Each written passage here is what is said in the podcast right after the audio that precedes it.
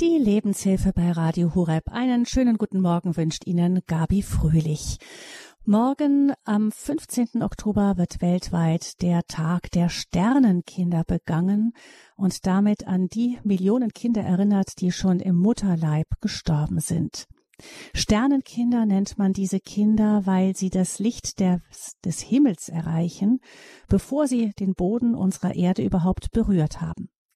Vielleicht auch, weil sie fern und nah gleichzeitig sind und weil wir hoffen, dass sie aus der Höhe zu uns herabschauen und ihre Anwesenheit uns begleitet wie das Licht der Sterne in der Nacht. Statistiker schätzen, dass etwa jede zehnte Frau irgendwann eine Fehlgeburt erlitten hat und jede sechste schwangere Frau ihr Kind vor der Geburt verliert. Dabei sind die Zahlen ungenau, denn gerade Fehlgeburten in den ersten drei Schwangerschaftsmonaten tauchen oft in keiner Statistik auf. Andere Statistiker gehen gar davon aus, dass jede dritte Frau irgendwann schon mal eine Fehlgeburt hatte, vielleicht sogar unerkannt. Wenn die Schwangerschaft vor dem Tod des Kindes schon weiter fortgeschritten war, spricht man von einer stillen Geburt. Für Eltern ist die Geburt eines toten Kindes mit das Schlimmste, was sie sich vorstellen können aber auch hinter dem nüchternen Wort Spontanabort verbergen sich manchmal menschliche Katastrophen, vor allem wenn es mehrere Fehlgeburten hintereinander gibt. Oft sprechen die Eltern nicht über den Verlust und versuchen so schnell wie möglich zum Alltag zurückzukehren. Trauer und Schmerz werden vergraben. In der Lebenshilfe heute fragen wir nach, wie Sternenkinder einen Platz in ihren Familien finden können. Welche Riten gibt es für die Verabschiedung und können die Familien irgendwie eine Beziehung zu diesen Sternenkindern pflegen? Darüber sprechen wir mit dem erfahrenen Seelsorger und Exerzitienleiter Pater Hubertus Freiburg. Freiberg, er ist ähm, Hausgeistlicher des Tagungshauses Regina Pazis. Herzlich willkommen, Pater Hubertus. Grüße Gott, Frau Fröhlich. Grüß Gott, liebe Zuhörer. Pater Robertus, Sie begegnen ja bei sich in Regina Pazis, aber auch auf Vorträgen, wo Sie unterwegs sind, ganz vielen verschiedenen Menschen. Wie begegnet Ihnen denn das Thema Sternenkinder? Sie haben selber gesagt, Sie möchten gerne mal darüber sprechen. Das heißt, das muss Ihnen irgendwie ein Anliegen geworden sein. Ja, wie Sie vorher schon benannt haben, ist das ja ein häufiges Thema, ähm, aber in der Tat äh, sehr verborgen, sehr verschwiegen, äh, so dass Familienangehörige manchmal innerhalb der eigenen Familie äh, gar keine, äh, das nicht wissen. Aber die Not und der Schmerz und die Trauer, äh, lassen sich eben nicht einfach niederbügeln. Und dort, wo sie nicht wirklich in guter Weise ähm, bearbeitet, sage ich jetzt mal, wurde, ähm, ist das natürlich schon sehr problematisch. Ähm, das geht auf die Seele, das geht auf den ganzen All Lebensalltag manchmal und hat auch manchmal große Nöte in den Beziehungen. Äh, und so erlebe ich das nicht nur in der Beichte, sondern ich mache ja sehr viel geistliche Einzelbegleitung. Äh, und da kommen natürlich äh, Menschen zu uns, ähm, auch Menschen, die zu uns, zu den äh, werdenden Eltern und Müttersegnung kommen, kommen mit großer Sorge, weil sie vielleicht eine schwierige Diagnose haben. Ähm, bis dahingehend, ähm, dass ich mal eine Geschichte erlebt habe. Ich habe Freunde besucht und ähm, da wurde abends dann herumgeflaxt, nicht rauchen und nicht trinken. Und da wusste ich schon, dass wohl die Freundin von uns da ähm, schwanger sein wird, aber es wurde nicht ausgesprochen.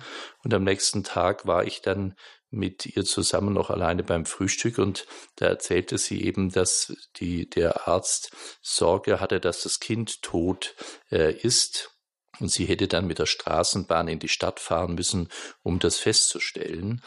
Und dann habe ich zum ersten Mal eine eine frauengeburtliche gynäkologische Praxis betreten, habe mir diskret einen Schal um den Collar gebunden, weil ich dachte, man will ja nicht den Menschen gleich ganz verrückte Ideen einbläuen. Und ähm, warum ich mitgegangen bin, weil ich mir nicht vorstellen konnte, sie alleine mit der Zusage, das Kind ist tot in ihrem Leib, sie alleine wieder zurückfahren zu lassen und dann alleine diesen Tag zu verleben, weil der Mann bei der Arbeit war. Und so bin ich dann extra noch mitgefahren und es war glücklicherweise war das Kind am Leben und ist jetzt ein prachtvoller junger Mann. Aber was ich damit sagen will, ist diese Einsamkeit, die manchmal dann auch äh, da ist mit diesem Schmerz und dieser Sorge, äh, das äh, kommt doch sehr häufig bei mir auch in der Seelsorge vor.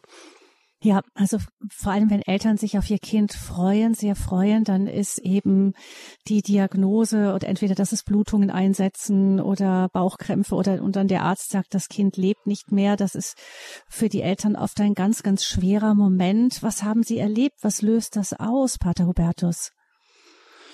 Ja, also das löst natürlich zwischen Versagensangst, äh, Trauer, Verlust, ähm, äh, tiefe Traurigkeit, äh, Schmerz bis hin auch äh, natürlich zu Depressionen ist das eine breite Palette an Drama, sage ich jetzt einmal.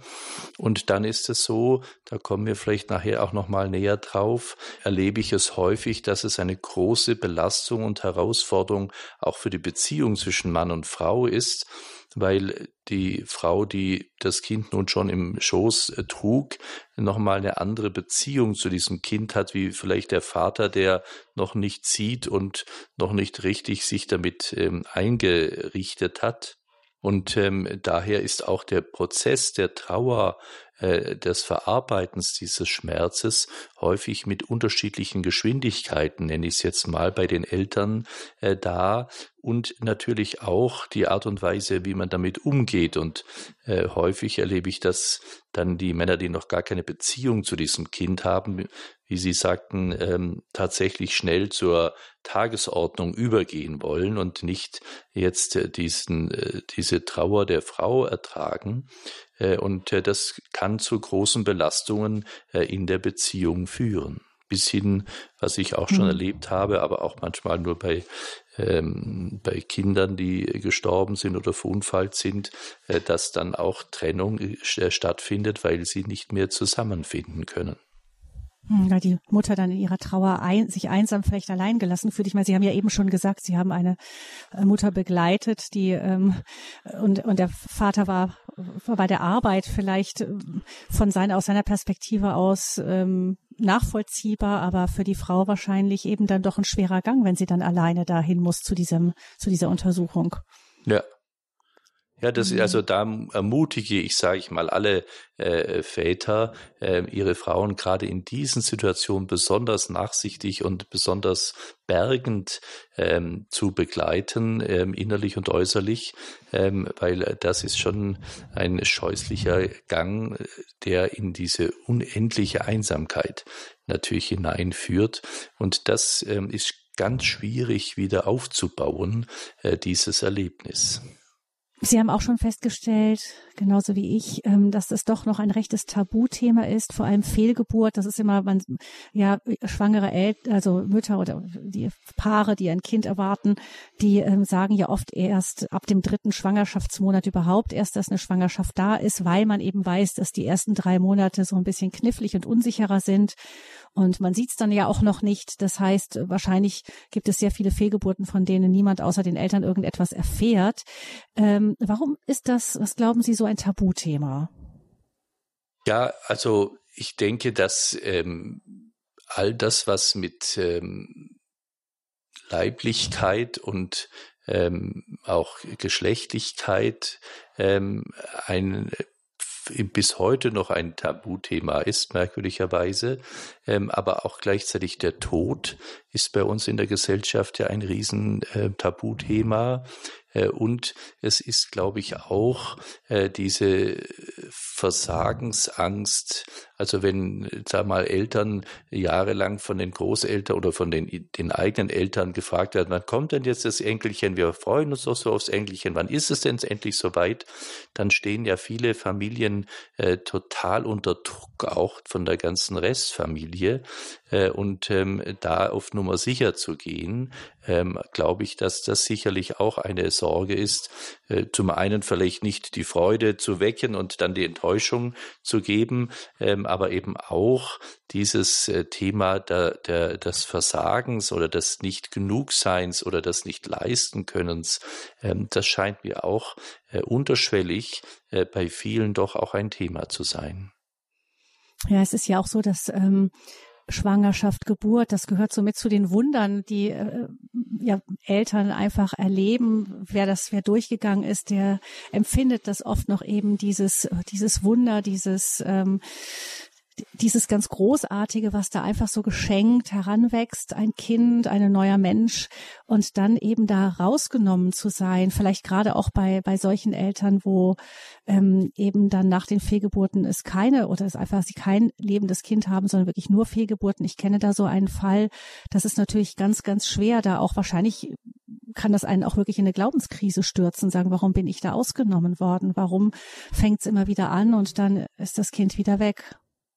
Ja, das ist ein, ein großes Geheimnis und natürlich ähm, ist es auch so, ich mache mal ein ganz anderes Beispiel, habe ähm, mal einen jungen Mann beerdigt, der betrunken mit dem Motorrad an eine Hauswand gefahren ist und die Eltern haben auf die Todesanzeige geschrieben, äh, Gott hat es gefallen, unseren lieben Sohn zu sich zu nehmen. Und äh, da ist mir als erster Impuls gekommen, naja, also das hat Gott sicher gar nicht gefallen, dass er betrunken an die Mauer gefahren ist. Das war nicht der Wille Gottes. Ähm, aber für die Eltern war es einfacher zu sagen, das war von Gott her so gewollt, als sich eingestehen zu müssen, ähm, dass dieser Sohn eben diesen Fehler begangen hat nenne ich es jetzt mal. Äh, und ähm, Daher finde ich es immer sehr problematisch, wenn wir ähm, gleich auch zum Beispiel eine Fehlgeburt ähm, Gott zuschieben äh, und sagen, das wollte sicher Gott so oder äh, Gott sucht sich die Sternenkinder, um den Himmel zu bevölkern. Äh, da werden ja manchmal sehr fromme, äh, vermeintliche äh, Trostworte dann ausgesprochen, die eigentlich äh, schreckliche Urteile für die Betroffenen sind. Also da warne ich mhm. auch sehr, äh, mit frommen Sprüchen äh, da äh, den lieben Gott äh, zu trösten, äh, als, als Schuldigen quasi hineinzunehmen. Ähm, dieses Geheimnis, warum es immer wieder bei manchen Dingen äh, so gleich abläuft, ähm, das hängt sicherlich sehr unterschiedlich äh, von den Menschen ab. Ich glaube auch, dass ähm, viel, ähm, oder so habe ich manche Erfahrungen gemacht, dass es äh, bei Menschen auch, die, äh, die keine Kinder kriegen zum Beispiel, es häufig nicht einmal so sehr biologisch die Ursache ist, sondern auch in der Psyche äh, der beiden Eheleute oder Partner ähm, mhm. zu verorten ist. Ähm, also daher ist, glaube ich, diese Bandbreite auch viel größer, als wenn man nur denkt, es muss biologisch gelöst sein oder es ist eine biologische Ursache. Ja. Wobei es natürlich auch ähm, sehr schwierig ist, gerade bei Menschen, die sich sehr ein Kind äh, danach sehnen, dann auch noch das Gefühl zu haben, äh, vielleicht bin ich auch noch schuld daran. Das ist ja genau das, was einen dann auch plagt in dem Moment. Nicht? Es ist ja, ja dann, vielleicht kann man es leichter einfach, ähm, einfach auch stehen lassen und sagen, wir wissen nicht, was ist der Wille Gottes in dem Ganzen, was, äh, was sind irgendwelche Konstellationen. Wichtig ist vielleicht für, für, gerade für Paare, die glauben sind, dass sie sich immer wieder da hinein retten können, dass alles dann doch irgendwie in einem guten Willen eines liebenden Gottes oder in aufgefangen ist, geborgen ist am Ende. Nicht e, egal, was jetzt wirklich so die Ursache sein mag. Nämlich auch selbst wenn es die äh. Psyche ist, da kann man ja auch nicht ran manchmal. Ja, das, Und das äh, ist ja das, auch nicht äh, insofern. Mhm. Also das finde ich total wichtig, was Sie sagen. Ich glaube, äh, dort, wo wir in dem Moment, wo wir von Schuld sprechen, äh, ist schon äh, die, die, die Sache sehr problematisch, weil es hat, äh, hängt nicht von Schuld oder der Mann ist schuld oder die Frau ist schuld, äh, sondern äh, das finde ich ganz problematisch, wenn wir diese Schuldfrage eingeben. Man kann vielleicht Ursache sagen, aber auch da ähm, finde ich, das muss man sehr vorsichtig mit den Eltern äh, sein. Und Sie haben völlig recht. Natürlich das Drama ähm, auch eines verpuschten Arzt, ein Arzt, der etwas falsch macht oder all diese äh, Dinge, die ja auch äh, dabei sein können. Gott kann immer aus diesem Drama, aus dieser Tragik etwas Gutes heraustun. Da werden wir nachher auch noch drauf kommen, was man mit diesen Kindern dann mhm. auch tun kann. Ähm, ich bin überzeugt davon, dass ähm, äh, für Gott muss, man muss ja erst mal sagen, wieso entsteht so ein Kind? Äh, und ähm, da dürfen wir ja wissen, dass kein Kind äh, entsteht, ohne dass Gott es wollte. Das heißt also, in dem Zeugungsakt spricht äh, Gott in jeden einzelnen Akt hinein sein Ja, dass dieses Leben beginnt, selbst bei ähm, Kindern in der In-vitro-Fertilisation, äh, was mir nicht so ganz leicht am Anfang auffiel, aber trotzdem bin ich überzeugt davon, dass selbst da hinein Gott sein Ja zu diesem Menschen spricht, weil sonst würde er gar nicht äh, beginnen zu leben. Und in dem Moment, wo Eizelle und Samen für sich verbinden, beginnt dieses Leben äh, und ähm, ist Mensch ganz. Äh, und ähm, daher ähm, dürfen wir sagen, dass dieser von Gott gewollte und geliebte Mensch, der da heranwächst, auf jeden Fall ähm, von Gott her begleitet und ersehnt wird. Und ähm, so äh, würde ich eben bewusst den Schwerpunkt darauf legen, Gott ähm, ersehnt dieses Kind.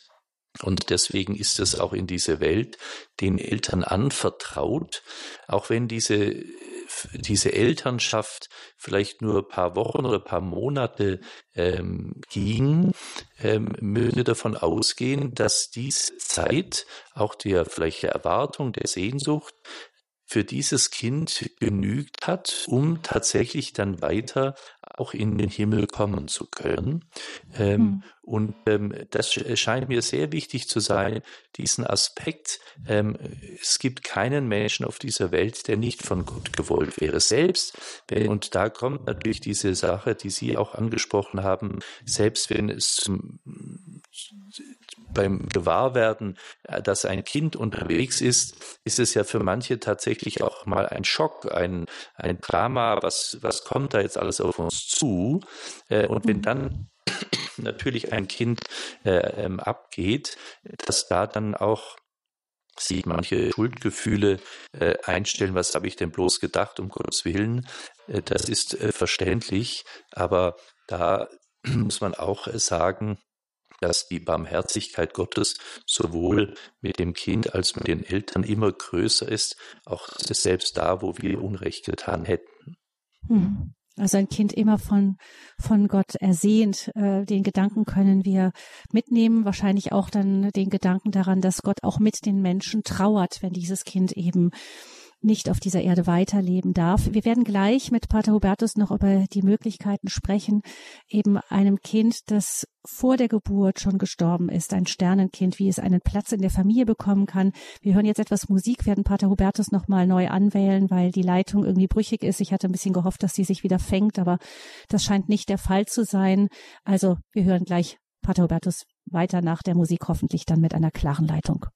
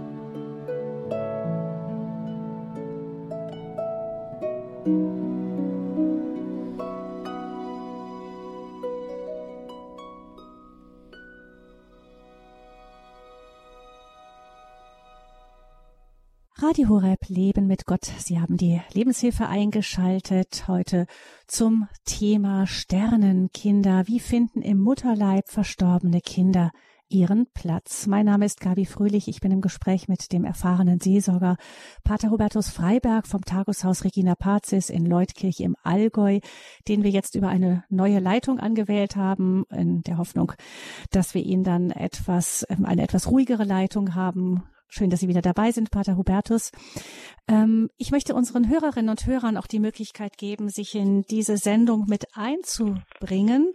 Und zwar unter der Hörernummer 089 517 008 008. Also nochmal die Hörernummer von Radio Horeb 089 517 008 008. Wir haben gehört, das Thema Fehlgeburt, Sternenkinder ist sehr verbreitet, wenn auch wenig darüber gesprochen wird.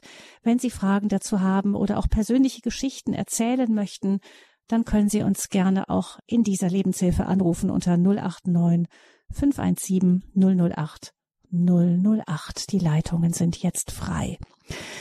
Pater Hubertus, ähm, wir haben schon darüber gesprochen, dass das Thema Fehlgeburt, Sternenkinder oder stille Geburt ähm, in der Gesellschaft wenig vorkommt und dass viele Paare das einfach mit sich ausmachen, vielleicht sogar auch Schwierigkeiten in der Paarbeziehung bekommen, weil sie unterschiedlich an das Thema rangehen. Vielleicht die Frau Bedarf hat, darüber zu sprechen, der Mann vielleicht weniger, weil es viel leichter ist, einfach zum Alltag zurückzukehren. Ähm, was haben Sie denn erlebt in den Paaren, bei den Paaren, die Sie begleiten, was für Rituale es gibt, was für Möglichkeiten, den Sternenkindern einfach einen ihnen gebührenden Platz in der Familie zu geben? Diesen Platz in der Familie äh, zu geben, halte ich für einen äh, ganz wichtigen Punkt. Ähm, zumal für die Eltern, dass sie wissen, ich habe eben so und so viele Kinder und welche leben und welche sind schon uns vorausgegangen. Ähm, das finde ich einen Begriff, der hilfreich ist, auch für die Geschwisterkinder, dass wir sagen, ähm, wenn jemand stirbt, äh, der ist nicht weg, der ist nicht verloren, sondern er ist uns vorausgegangen. Wir machen uns alle gemeinsam auf den Weg zum gemeinsamen Ziel. Und ähm, so ist er schon mal wie bei einem Familienausflug, wenn Kinder schon das Lokal oder die Eisdiele vor sich sehen, rennen die ja manchmal los und rufen Erster. So versuche ich dann auch mit Kindern ähm, dieses Bild zu nehmen und zu sagen, dieses Geschwisterchen ist schon mal vorausgegangen. Ich glaube, dass es wichtig ist, einen Namen dem Kind zu geben. Ich glaube, dass es wichtig ist, dieses Kind auch in einem besonderen Vorgang, sage ich mal, in einer kleinen Feier, in einem Gebet, ähm, Gott anzuvertrauen, quasi in einer stellvertretenden Taufe. Da ist immer auch ein schönes. Was meinen Sie mit stellvertretender Taufe? Ich glaube, dass man äh, wirklich so wie wir ein Kind in die Kirche tragen, um es bei, äh, von äh, Christus her taufen zu lassen, mhm. so dürfen wir auch ganz bewusst gedanklich auch in die Kirche zu gehen, aber auch bei zu Hause dieses Kind vor den Herrn zu tragen und ähm, dem Herrn für dieses Kind zu danken und dieses Kind in die Obhut Gottes zu geben und da dabei zu beten, dass die Taufgnade, die der Herr äh, biologisch hier auf der Erde äh, wandelnden, ähm, dann auch diesem Kind äh, schenkt, äh, was wir davon ausgehen dürfen. Aber ich glaube, dieser Akt der Übergabe der Eltern an den Herrn, wie es Eltern eben in der Taufe mhm. tun, äh, ist ein wichtiger Punkt.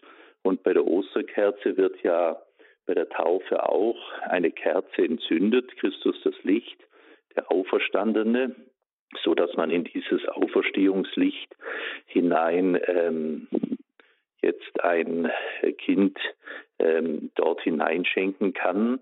Und ähm, daher ist Sternen, ich weiß jetzt, da bin ich jetzt aber astrologisch nicht gut bewandert. Ich glaube, Sterne leuchten selber.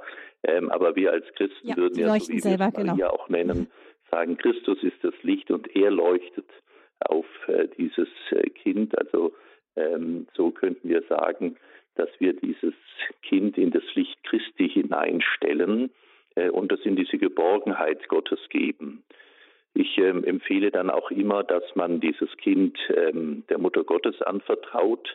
Christus tut die Mutter Gottes uns ja vom Kreuz her anempfehlen als unsere Mutter und wir ihre Kinder.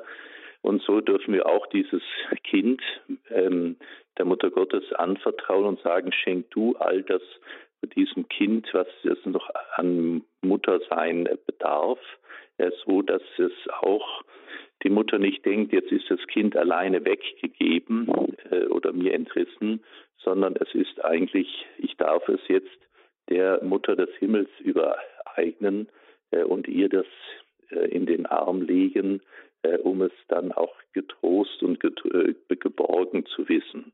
Mhm. So kann man, glaube ich, Bild. auch zu Hause ähm, dann eben auch diese Kerze äh, zu haben. Dann auch, das ist eine Selbstverständlichkeit, dass auch von der Familienkonstellation her, äh, wenn jetzt zum Beispiel schon ein Kind da ist oder wenn welche kommen, zu, dass diese Kinder auch wissen, aha, es gibt noch ein älteres Geschwisterkind oder es gibt ähm, noch jüngere, das halte ich je nach Alter für das Kind äh, dann auch wichtig, dass äh, die wissen, wir sind vier Geschwister und nicht nur drei oder so. Also durchaus eine Möglichkeit einer Trauerfeier auch in der Familie, vielleicht auch am Jahresgedenktag äh, der Fehlgeburt, dass man da an das Geschwisterkind denkt, gemeinsam mit einer Kerze.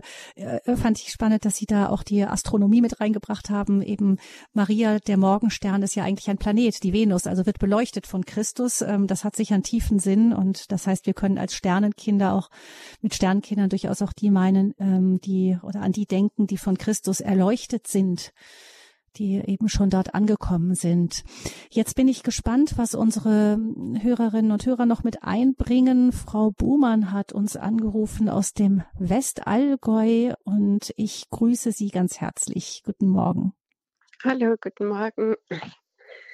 Ich finde es ein voll interessantes Thema, weil ich schon länger das Gefühl habe, dass ich ähm, ja ein Sternenkind im Himmel habe. Ich habe aber nie irgendwie äh, festgestellt, ähm, eine Schwangerschaft, das war immer nur eine Gefühlssache. Jetzt weiß ich nicht, kann man das irgendwie rausfinden, ob ich ja hm. schon ein Kind im Himmel habe oder nicht.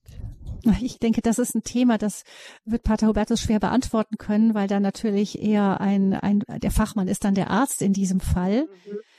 Aber ähm, ja, und ich weiß auch nicht, ob ein Arzt das jemals feststellen kann. Tatsächlich ist es ja so, dass es wahrscheinlich manche Fehlgeburt gibt, die keiner je bemerkt hat. Deshalb sind die Statistiken auch so schwankend, weil wenn es sehr früh passiert, dann kann das auch mal eine verspätete Menstruationsblutung sein äh, oder eben war es doch eine Schwangerschaft.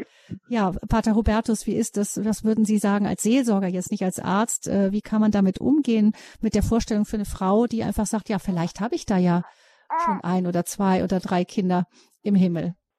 Also ich denke, dass ähm, diese Vorstellung, ähm, ich könnte da vielleicht ein Kind haben, sie vielleicht wirklich ihrem Gefühl äh, trauen dürfen und sagen, Herr, wenn es tatsächlich äh, dieses Kind äh, gibt, ähm, dann danke ich dir dafür und ich, und ich gebe es dir und ähm, ich freue mich, dass ich am Ende meiner irdischen Zeit dann diesem Kind auch im Himmel, wenn ich da äh, mich dann auf den Weg dorthin mache, ähm, begegnen darf. Ähm, und ähm, wie man es feststellen kann, da muss ich gestehen, bin ich auch medizinisch unterbelichtet. Das müssten Sie mit Ihrem Gynäkologen fragen, ob man nachweisen kann, dass Schwangerschaft in einem Körper stattgefunden hat. Ähm, das ähm, weiß ich leider nicht. Ich habe aber in der Tat, so wie es gerade gesprochen wurde, auch schon mal erlebt, bei einer Tagung, wo eine Frau nachher etwas verzweifelt zu mir kam, die rausgegangen war zwischendrin und sie mir dann sagte, jetzt habe ich gerade mein Kind verloren. Und die war dann auf dem Klo und da ist dann tatsächlich dieser Abgang passiert. Also das kann manchmal wirklich sehr unbemerkt auch passieren. Die wusste nun, äh, was geschieht und ähm, hat es realisiert. Aber wie äh, Frau Fröhlich schon sagte, äh, ist es häufig auch, ähm, merken ja auch manche die Schwangerschaft bis in viele Monate zum Teil hinein nicht, ähm, aber auch dann eben in früher Zeit auch den Abgang nicht. Mhm. Ja.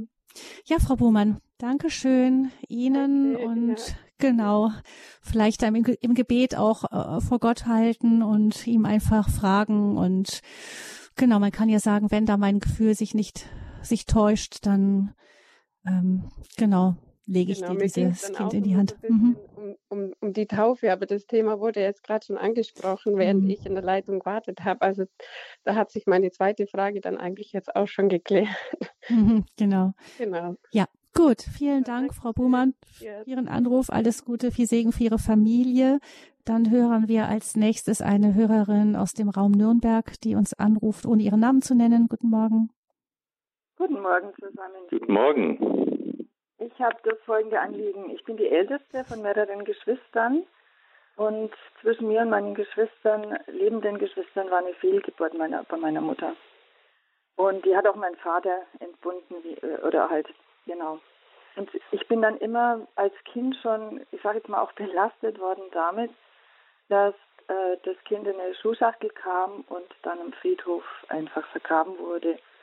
Und da war jetzt keiner von uns dabei oder kein, äh, kein Pfarrer dabei und nicht, also zumindest habe ich da nichts mitgekriegt. Meine Mutter hat immer wieder und immer wieder gesprochen von diesen Belastungen, dieser Fehlgeburt. Es kamen dann aber dann auch noch drei andere, drei Geschwister, ich habe heute einen großen Abstand von meinen Geschwistern und äh, bin immer wieder, denke ich drüber nach und denke mir, wie kann ich denn jetzt im Moment damit umgehen? Meine Mutter ist 84. Ich weiß gar nicht, ob sie sich noch so erinnert, weil sie so Lücken auch schon hat mittlerweile. Einmal denke ich, ich gehe mit ihr jetzt mal ins Grab und spreche die Sache an. Was können Sie mir da bisschen raten? Mhm. Ja, also ich finde es sehr gut, ähm, dass Sie die Sache angehen, äh, weil wir in der Tat in äh, der Familienkonstellation immer wieder feststellen, dass jemand, der fehlt, sei es tatsächlich oder auch ausgeschlossen ist, dass das eine Riesenbelastung für Teile der Familie sein kann. Äh, je nachdem, wie Ihre Mutter drauf ist und Sie Ihr Verhältnis zu Ihrer Mutter haben, finde ich Ihre Idee, zum Grab zu gehen, und auch nach dem Namen des Kindes zu fragen. Und wenn Sie damals dem Kind keinen Namen gegeben haben, dass Sie äh, dann äh, bewusst diesem Kind einen Namen geben, auch mit dem Weihwasser dorthin zu gehen und das Kind zu segnen, auch im Namen des dreifaltigen Gottes. Sie können auch stellvertretend das Glaubensbekenntnis beten, aber es wirklich dann ähm, wie im Arm haltend dem Herrn äh, hinhalten äh, und ihm das Kind anvertrauen, ähm, so dass es wie eine ähm, nachträgliche Taufübergabe auch ist. Und äh, und somit dann vielleicht auch mal mit den Geschwistern zu sagen, äh, ich wusste gar nicht, dass wir ja noch diesen Namen dieses Kindes, ähm, äh, dass es das noch gibt, so dass dieses Kind plötzlich auch einen Raum äh, hat, weil es ist ja auch manchmal so, äh, je nachdem, äh, wie Kinder, ähm, wir wissen ja nicht, wie deren Empfinden ist, ob die gerne weitergelebt hätten und äh, sich eben auch nicht angenommen fühlen äh, und so dieses Kind wirklich einzubetten in die äh, Ist-Familie hier, äh, das scheint mir sehr wichtig zu sein. Hm. Ja. ja. herzlichen Dank, das war ganz, ganz wichtig für mich. Vielen, vielen Dank. Gerne. Da würde ich ja, vielleicht, vielleicht, wenn ich da eingrätschen darf, ähm, das auch bei ähm, Kindern, wo äh, Eltern äh, sich äh, dagegen entscheiden und dieses Kind abtreiben äh, und sie das vielleicht erst später merken, was sie äh, angestellt haben, ähm, auch ganz bewusst die Kinder um Verzeihung zu bitten, also auch einen Namen zu geben, es auch Gott anzuvertrauen, aber auch dieses Kind um Verzeihung zu bitten, dass sie es um das Leben gebracht haben, weil ich äh, auch mir vorstellen könnte, dass das ein oder andere äh, Kind, was, äh, sage ich mal, wirklich leben wollte äh, und das verun äh, verunmöglicht wurde, das den Eltern nachträgt und als Belastung auch auf vielen Eltern ist. Und das wäre nochmal sicher ein ganz anderes Thema und ein weites Thema, aber diese mhm. Belastungen, die, die dadurch da sind, äh, sind ja häufig auch sehr gravierend, auch gerade im späteren äh, Alter. Äh, so dass da auch ein Aspekt wirklich diese Übergabe an, Herr, an den Herrn ist, aber diese Bitte verzeih mir ähm, und ähm, ich ähm, danke dir, dass du bei mir warst und ich freue mich, dass wir uns dann eventuell im Himmel wiedersehen können. Ja, Abtreibung ist nochmal ein ganz eigenes Thema. Wahrscheinlich auch viele von uns betroffen, weil es vielleicht irgendwie Geschwisterkinder gibt, die abgetrieben wurden, wo natürlich niemals drüber geredet wurde. Und ähm, das äh, hat, hat dann Folgen auf die Familie. Vielleicht muss gar nicht das Kind es den Eltern nachtragen. Das ist ja bei Gott und hat eine, eine weite Sicht auf das Ganze. Aber es gibt, es bleibt etwas Unversöhntes da, was vielleicht nach Versöhnung ruft. Aber das Schöne ist ja, dass wir eben auch die Möglichkeit haben, auch später, dass Gott niemals eine Tür ganz zuschlägt, sondern dass wir durch diese Tür der Versöhnung immer gehen können, weil sie immer offen bleibt, ähm, bis zum Schluss offen bleibt und wir immer da Wege finden können, wie in einer Trauerfeier, wie in einem, in einer Beichte, in einem Versöhnungsmoment, vielleicht einem, einem Trauergottesdienst, einem kleinen, privaten, da Wege gefunden äh, können, auch von werden können, auch von so einem Kind dann noch Abschied zu nehmen. Vielleicht das aber nochmal fast ein eigenes Thema. Ähm, was ich vielleicht, wo ich noch, bevor wir zu den nächsten Hörern kommen, ähm, noch ganz kurz an der Stelle reingehen würde, Pater Hubertus, es gibt ja auch, habe ich den Eindruck schon, ähm, auch gesellschaftlich inzwischen schon auch ähm, eine größere Aufmerksamkeit, was das Thema angeht. Mich hat sehr berührt, dass es eine Stiftung gibt, die heißt Dein Sternenkind, ähm, wo wirklich Eltern, wenn sie wissen, dass sie ein Kind tot gebären werden oder auch plötzlich kurz nach ähm, der Fehlgeburt oder nach dem, meistens sind die Kinder dann schon ein bisschen größer, dass man dann einen Fotografen bestell, bestellen kann. Manch, für manche ist das ganz wichtig, diesen Moment festzuhalten und dann will man natürlich selber nicht da stehen und mit dem Handy draufhalten, aber dass da jemand kommt, der, ähm, der das ehrenamtlich macht, der ganz dezent dabei ist und die Bilder von dem Kind noch festhält, vielleicht einem, das bald ster sofort sterben wird oder einem Kind, das äh, schon gestorben ist. Für manche Eltern ist das ganz wichtig, diese Erinnerungen zu haben. Mir zeigt das aber auch, dass es da eine, ein neues Bewusstsein gibt, genau genauso eben auch die rechtlichen Aspekte für die Bestattung. Früher waren Bestattung, ähm, es gibt eine Bestattungspflicht für Kinder ab 500 Gramm aufwärts, aber alles, was kleiner ist, und das sind ja sehr viele von den Fehlgeburten, da gab es keine Bestattungspflicht und und dann gab es irgendwelche Hygienevorschriften in den Krankenhäusern, äh, wie man halt diese Reste in Anführungsstrichen zu entsorgen hatte. Auch das ist inzwischen rechtlich ähm, seit einigen Jahren etwas anders geregelt. Da kann man ähm, wirklich auch als Eltern sagen, nein, seit 2013 ist das so bei zehn Jahren, dass man ähm, zum Beispiel die, äh, die Geburt eines Kindes beim äh, Geburt und Tod eines Kindes beim Standesamt anzeigen kann, dass es offiziell eine Existenz bekommt. Ähm, das war zum Beispiel bei unter 500 Gramm Kindern früher nicht möglich. Also es gibt eine Änderung im Personenstandsrecht. Dann gibt es die Möglichkeit in, in vielen Bundesländern, an vielen Stellen eben das Kind mitzubekommen, es auch wirklich offiziell zu bestatten. Das kann ja auch nochmal wichtig sein, dass man zum Beispiel sagt, man gibt dem Kind einfach einen Platz im Familiengrab überall da, wo das möglich ist. Ich weiß nicht, ob es jetzt in jedem Bundesland möglich ist, aber trotzdem ist die, die Möglichkeit inzwischen da. Das war ja nicht immer so. Äh, das stimmt. Also man hat früher, war, ist man da sehr robust umgegangen und hat es einfach entsorgt mit anderem Klinik äh, Material einer amputierten Hand oder so. Äh, das war sicherlich ganz scheußlich. Und äh, da sind wir in der Tat äh, einen Schritt weiter. Es gibt ja auch mittlerweile viele Friedhöfe, äh, wo Sternenkinder, Grabstelen sind, äh, also Orte, wo man dann tatsächlich auch trauern kann, was ich auch wichtig finde, dass man einen Platz hat, wo ähm, auch diese Ehrfurcht oder diese Würde diesem Kind ähm, auch möglich ist, äh, dass man äh, da äh, trauert. Und ähm, so ist das, glaube ich, ein ganz wichtiger Aspekt, diese einen guten Abschied äh, zu bekommen, ein gutes Abrunden, äh, würde ich einmal äh, sagen. Äh, und äh, da bin ich sehr froh, dass wir da praktisch vom Staat her erstaunlicherweise fast mehr dafür getan wurde als bei uns in vielen Familien. Da sprach man, spricht man nicht so schnell drüber. Aber wie gesagt, ein Kind ist nicht äh, einfach nur oder ein Mensch ist nicht nur Biologie, äh, sondern eben auch Psyche und Geist. Und unsere Verbindungen und unsere Vernetzung, sage ich mal, als Familie und äh, sind ja viel größer äh, und äh, daher ist es in, in, Würde jemanden zu verabschieden, in, in Würde jemanden auch eine Erinnerungskultur und daher denke ich, ein Foto ist nochmal eine Hilfe, da kann man auch nach 20 Jahren draufschauen und sagen, ja, das ist mein Kind. das ist tatsächlich so, das bilde ich mir nicht ein oder ich habe ich das eigentlich nur in Erinnerung oder war es wirklich so? Nein, da kann man sagen, ja, das ist Friedrich oder das ist Susi und ähm, der gehört zu uns wie die anderen Kinder auch. Ja. Mhm. Ja, also wer sich da interessiert, entweder für diese Fotografen von Dein Sternenkind oder auch noch für die rechtlichen Aspekte rund um die Bestattung von Sternenkindern, kann auch bei uns im Infofeld nachschauen zu dieser Sendung oder nachfragen beim Hörerservice. Da sind die Internetseiten auch hinterlegt unter 08328 921 110. Da erreichen Sie unseren Hörerservice.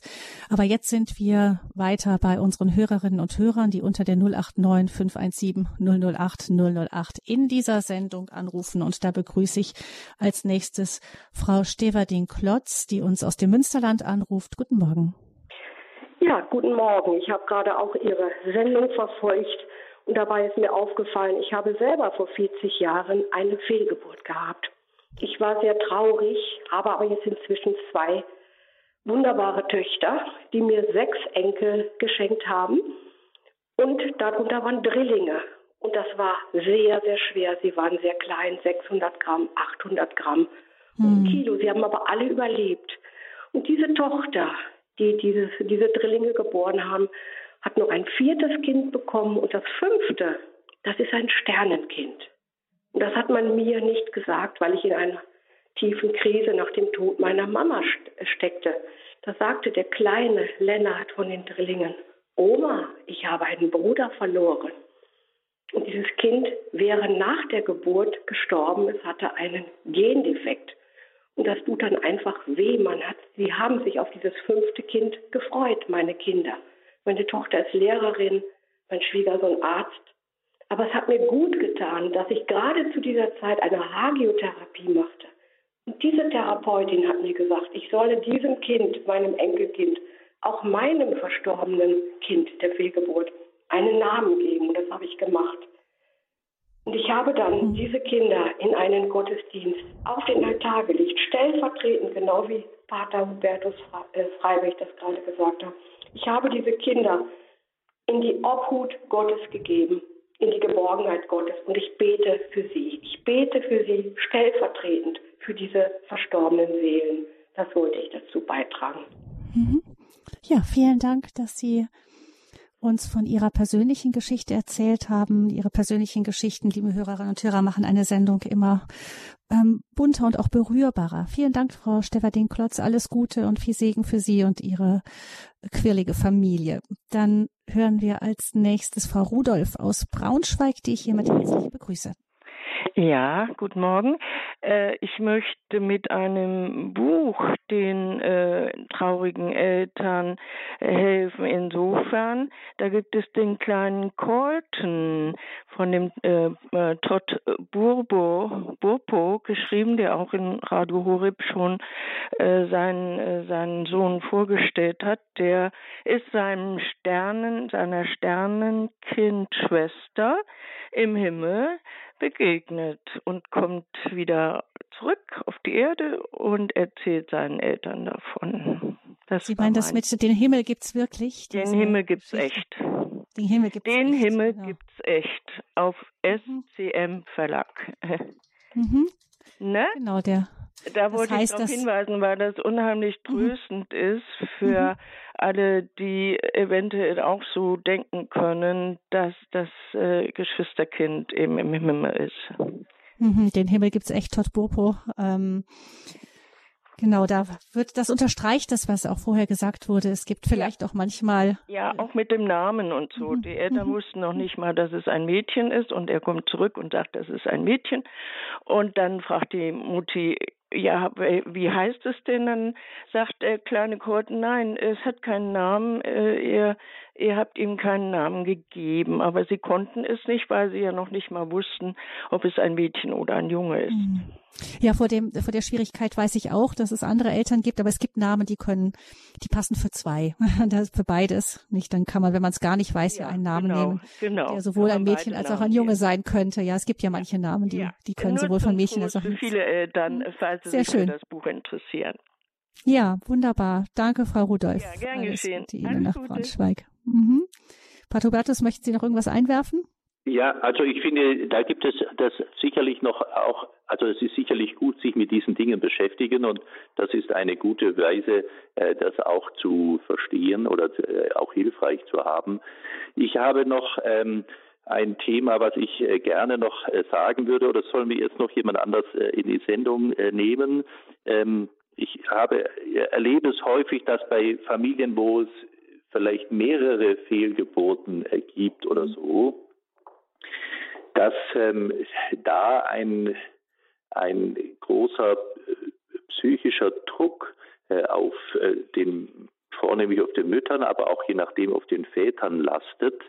Und ähm, da denke ich, ist zum einen auch ein Aspekt, wir hatten äh, vorher vom Versagen gesprochen, ähm, aber auch zu sich bewusst zu machen, ähm, kämpfe ich, dass ich etwas haben will äh, oder was ist mein Beweggrund und dann auch diese Verurteilung, auch die Selbstverurteilung. Und das erlebe ich bei äh, Frauen, aber auch Vätern manchmal, äh, dass sie sich selbst dann verurteilen und sagen, äh, du bist ja nicht einmal zu dem fähig, ähm, ich bin schuld, ähm, all diese Dinge. Und da möchte ich zum einen nochmal bewusst machen, dass ähm, dieses äh, Frau sein oder Mann sein, ähm, eben auch Mutter oder Vater sein, äh, in erster Linie wir häufig ja sehr biologisch denken, was natürlich auch jetzt mal ganz naheliegend ist.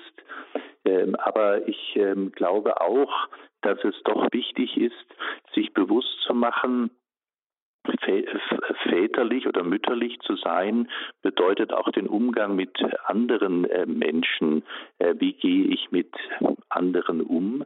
Ähm, also auch da zu entdecken, äh, Frau sein ist nicht alleine gekrönt dadurch, dass ich biologisch Mutter geworden bin, sondern auch, dass ich weiß, diese Sehnsucht, die äh, einem Menschen zum Leben zu verhelfen äh, und äh, es in, zu, zu, helfen zu entfalten und zu entwickeln, ähm, dass das auch ein Weg ist, zu entdecken, wenn ich jetzt aus welchen Gründen auch immer eben äh, keine Kinder äh, bekomme, ähm, dass ich deswegen nicht minderwertig äh, wäre oder nur halb Frau oder nur halb Mann, sondern da sich bewusst zu machen, der Herr geht mit uns manchmal auch diese Wege des Schmerzes, äh, um für andere dann in anderer Weise da zu sein.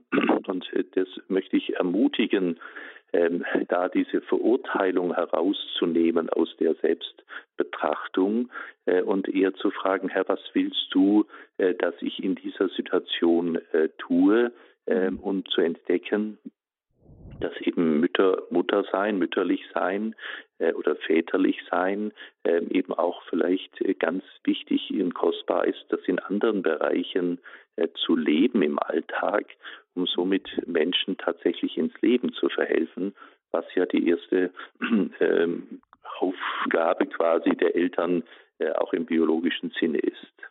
Das ist ungewollte Elternschaft tatsächlich ein Kreuz, ähm, und das, dass man durchs Leben trägt, was äh, man hier wahrscheinlich ganz abschüttelt, aber was eben nochmal einen, Sie sagen, Pater Hubertus, da kann man nochmal einen anderen Blick drauf werfen, auch gerade auch nochmal wirklich schwer, wenn äh, viele Fehlgeburten damit verbunden sind, was ja auch manche trifft. Aber, aber ja, die Antwort liegt immer im, im Blick, ähm, den Blick auf Gott zu richten und mit ihm im Gespräch darüber zu bleiben. Frau Ott ruft uns nun an aus Worms und ich begrüße Sie herzlich in dieser Sendung. Hallo, guten Morgen. Guten Morgen, Frau. Ja, äh, ich äh, kann das bestätigen. Übrigens, das mit dem Kolten, das war eine Erzählung in Radio Horeb. Ja, genau, die ist auch ein Buch, das auch bei Radio Horeb gelaufen ist. Das haben wir auch in der Erzählung gelesen. Genau. Kann man auch bei Radio Horeb nachhören. Hat mich sehr bewegt. Ja, ich bin auch, ich hatte auch ein oder hatte ein Sternenkind, ja. Mein Mann ist zwölf, also 71 war das. Und zwölf ist mein Mann verstorben. Und da in diesem Jahr ist das Sternenfeld beziehungsweise die, die Sternekinder erstes, zum ersten Mal beerdigt worden. Ja? Haben Sie das verstanden? Ja? Äh, Sie, ich habe das nicht als Frage verstanden. Können Sie nochmal wiederholen, bitte? Mein Mann ist zwölf verstorben. Ja. Ja? Und Mhm. wir hatten ein Sternenkind, Ja, ja, ja. Mhm. 71 geboren. Mhm. Und dieses da hat erst einmal zwölf, hat, haben die Beerdigungen von den Sternekindern gemacht worden. Und ich bin dabei gewesen bei der, äh, bei der, ähm, ja, bei der Trauerfeier. Mhm. mhm. Aha. Ich habe, ich sag's, ich habe Rotz und Wasser geholt. Mhm. Nach so vielen Jahren. Das wäre das wär über 40 Jahre alt gewesen, das Kind. Mhm. Ich weiß es nicht, was es gewesen ist. Mir ist das auch auf dem Klo passiert. Aber das zeigt auch, hm, dass, dass einen das auch nach vielen Jahren oft nicht loslässt. Nicht? Ja, ja. Aber haben Sie dann durch diese Trauerfeier vielleicht doch einen nochmal anderen Zugang gefunden, ja, mit dem Schmerz umzugehen? sind dann jedes Jahr sind dann die Trauerfeiern gewesen. Eine war im Frühjahr und eine war im Herbst. Da bin ich immer dazugegangen. Und so habe ich das aufarbeiten können.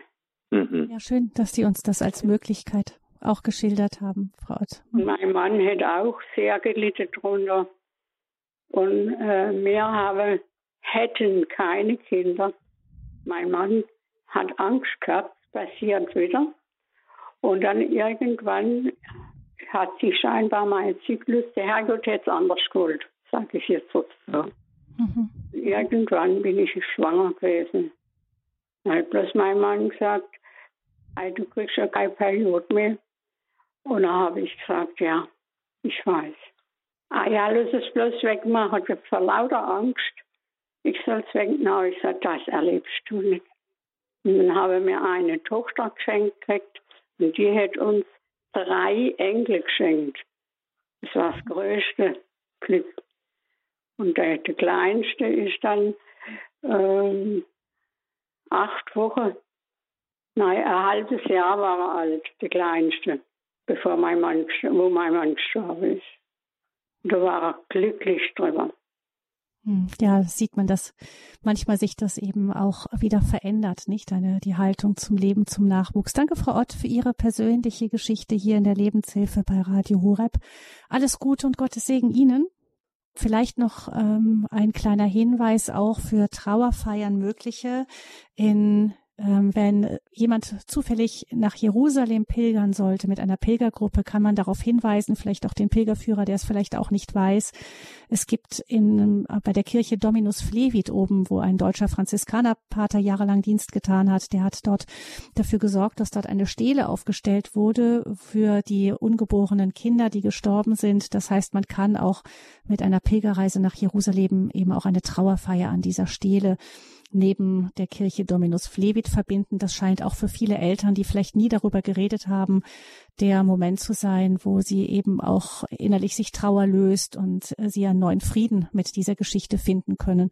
Das nur als kleiner Hinweis nebenher, weil Frau Ott über diese Trauerfeiern gesprochen hat, die ihr sehr geholfen haben. Dann würde ich Frau Ike begrüßen aus Mannheim. Guten Morgen. Ja, einen schönen guten Morgen. Ich möchte meine Geschichte auch erzählen. Ähm, ich hatte eine Eileiterschwangerschaft, von der ich nichts wusste. Ähm, habe das Kind dann, ähm, also ich hatte gar keinen Bezug dazu. Es musste dann sozusagen entfernt werden. Ich sage es jetzt einfach mal so. Dann habe ich eine gesunde Tochter bekommen und im Anschluss habe ich mir so sehr noch ein weiteres Kind gewünscht.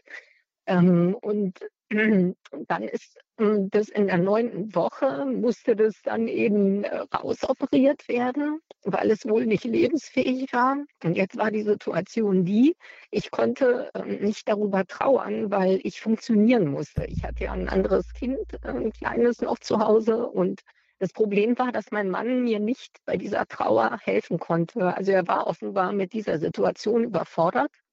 Darüber ist dann unsere Ehe ähm, kaputt gegangen, aber Gott sei Dank sind wir gute Eltern geblieben und unserer Tochter geht es gut und auf der Elternebene verstehen wir uns. Ich habe dann eine systemische Ausbildung gemacht und habe dann bei einer Aufstellung kam dann hoch, dass da irgendwie verstorbene Kinder sein müssen bei mir. Und dann äh, musste ich mich wieder mit dieser Thematik beschäftigen und habe dann auch im Internet gesurft und so weiter. Und dann habe ich für mich eine Lösung gefunden. Ich habe dann, also ich habe sehr, sehr viel geweint dann an diesem Wochenende, weil ich diese Familienaufstellung kam das alles hoch, da kam diese ganze Trauer raus.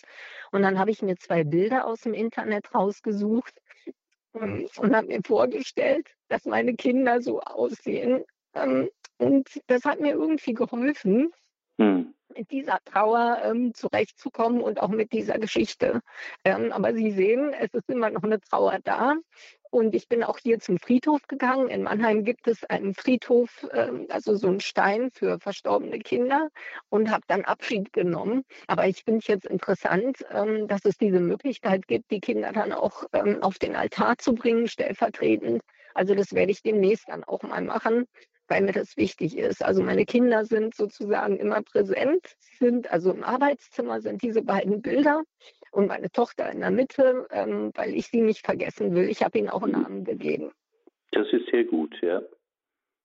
Genau, also das wollte ich nur so sagen, dass, ähm, dass ich das so gelöst habe für mich. Mhm. Vielen Dank, Frau Ike. Ich kann das denke, das kann manche Mut machen, nämlich der Reflex ist ja oft einfach drüber hinwegzugehen und die Trauer zu vergraben. Aber Pater Hubertus, wahrscheinlich erfahren Sie das als Seelsorger auch, so wie auch äh, Psychologen oder eben Frau Ike hat von der Aufstellung gesprochen, dann einfach spüren, da ist irgendetwas, man vielleicht äh, beeinträchtigt das einen irgendwie, verfolgt einen das irgendwie und man kann dieser Trauer gar kein richtiges Gesicht geben. Das kann ja dann eine große Hilfe sein, auch wirklich ähm, dann zu weinen und der Trauer einfach auch, auch einen Namen, ein Gesicht zu geben. Ja, also ich glaube, dass es sehr wichtig ist, sowohl für einen selber diesen, diese Trauer zuzulassen, auch sich bewusst zu machen, wie gehe ich damit um. Ähm, gleichzeitig auch ähm, für die Geschwister, die da sind, äh, weil wir da erleben häufig auch, dass ähm, man im Gespräch manchmal gar nicht auf Sternenkinder kommt, sondern weil ein Thema in der Geschwisterfolge oder so da ist oder bei einem Kind etwas ähm, auffällig ist. Und ähm, man dann im Gespräch erst darauf kommt, dass da vielleicht gerade davor noch ein Kind ähm, äh, war und ähm, das im, im Mutterleib eben äh, gestorben ist. Äh, und ähm, dass wenn man dieses Kind dann wirklich in die Familie hineinholt und es ihnen, ihnen einen Platz gibt, dass sich dann das Familiensystem, äh, wie wir es gerade gehört haben, auch wieder so ordnet, dass alle jeder an seinem richtigen Platz ist äh, und dadurch manche Belastungen, die ähm, äh, da sind, sich auch lösen lassen. Also daher doch mal diese wirkliche Ermutigung, ähm, sich Zeit zu nehmen für diese Trauer, ähm, auch ähm, dass Männer und äh, Frauen äh, in unterschiedlicher Geschwindigkeit und unterschiedlicher äh, Intensität trauern. Manchmal ist es auch umgekehrt, dass die Männer äh, größeren Schmerz haben und äh, so. Also das gibt es auf beiden Seiten. Aber da, wie wir es ja auch gerade gehört haben, es eben auch sehr schwierig ist, das gut miteinander hinzukriegen und ähm, es dann tatsächlich eben auch im Familienkreis, in der, für die Geschwister äh, bewusst zu machen, äh, wir sind eben nicht nur, ich bin die Älteste, sondern ich bin vielleicht erst die Zweite oder die Dritte oder so, äh, dass mhm. das tatsächlich auch zum, für einen Prozess der Heilung, sage ich jetzt mal, ähm, dienlich ist. Ja, vielen Dank. Dann danke ich Frau Ike für Ihren Anruf und begrüße als nächste Frau Scholz aus München. Grüß Gott, Frau Scholz. Ja, grüß Gott. Äh, ich hätte eine Anmerkung und ähm, insbesondere möchte ich die Frau Ott mit den vier Enkeln ein bisschen trösten, wenn es wenn es ein Trösten ist. Und dann war da noch eine Frau, die hat sechs äh, Enkel. Die hieß Frau Splett. Äh, ja, die Dame mit den sechs Enkeln, okay. Mhm. Okay, hm, okay. Ich habe jetzt etwas später eingeschaltet, vielleicht ist das schon gesagt worden, aber ich glaube nicht. Und zwar habe ich im Jahr 1971 in Kanada ein, eine ähm, äh, Zusatzausbildung gemacht in Obstetrics, das heißt Geburtshilfe, genauer gesagt Obstetrical Nursing, geburtshilfliche Pflege. Und da war, ich war noch sehr jung und da saß ich mit einer Kollegin am Tisch und wir unterhielten uns über ihre, über ihre noch junge Schwangerschaft und sie sagte, ähm, sie sagt, ich erinnere mich, ja, ich weiß nicht, ich weiß nicht, ich hatte eine Blutung und so weiter, ich weiß nicht, wie es jetzt weitergeht. Und aber mein Gynäkologe, der hat mir gesagt, äh, let, let nature work. Sag ich, was hat? Da sagte sie, der Arzt meinte, ähm, die Kinder, wo ein Abgang, die Sternkinder, oder da, damals sagte man ja nicht so, äh, ein Abgang ist. Das, äh, das sind Kinder, gerade in, den, in, der, in der ersten Drittel der Schwangerschaft, das sind dann Kinder, die oftmals Gendefekte haben, die oftmals Missbildungen haben, hm. wie zum Beispiel eine Spina bifida etc. Das nur als Anmerkung nebenbei. Und let, ja, let genau. nature work. Das, äh, ja, lass die, lass die Natur ihre Arbeit machen, genau.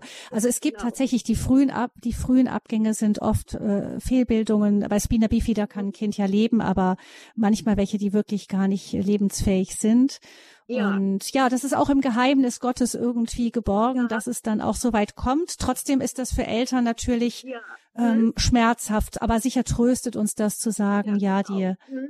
Mhm, ja. Und äh, gut. ist das vorher angesprochen worden? Ich habe ja erst äh, nein, eingeschaltet. Nein, nein, das war nicht angesprochen. Sie haben das noch mit eingebracht. Vielen Dank, Frau Scholz. Die genau, die Ursachen. Ja, Jawohl. Okay. Gut. Das war's dann, Frau Fröhlich. Genau. Dankeschön, Frau Scholz, für Ihren Anruf und für Ihre Anmerkung dazu. Ähm, ja, Pater Hubertus, die ähm, wir wissen manchmal, also was auch immer der Grund ist für die Fehlgeburt, man kann sich natürlich trösten erstmal damit und sagen, ja, dieses Kind ähm, konnte hier nicht leben, aber wir gehen ja davon aus, dass es dennoch eine Seele hatte und dass es dann im Himmel in seiner verklärten Gestalt auf uns wartet. Das dürfen wir auf jeden Fall äh, vertrauen. Und ähm, äh, daher ist natürlich eine gewisse äh, äh, Nüchternheit. Ich denke, wir haben keine Pflicht, aber auch kein Recht auf Kinder. Äh, und äh, tatsächlich ähm, löst das natürlich, wenn wir auch sagen, ähm, Dinge sind ähm, zum Schutz für Mutter und Kind äh, gegeben.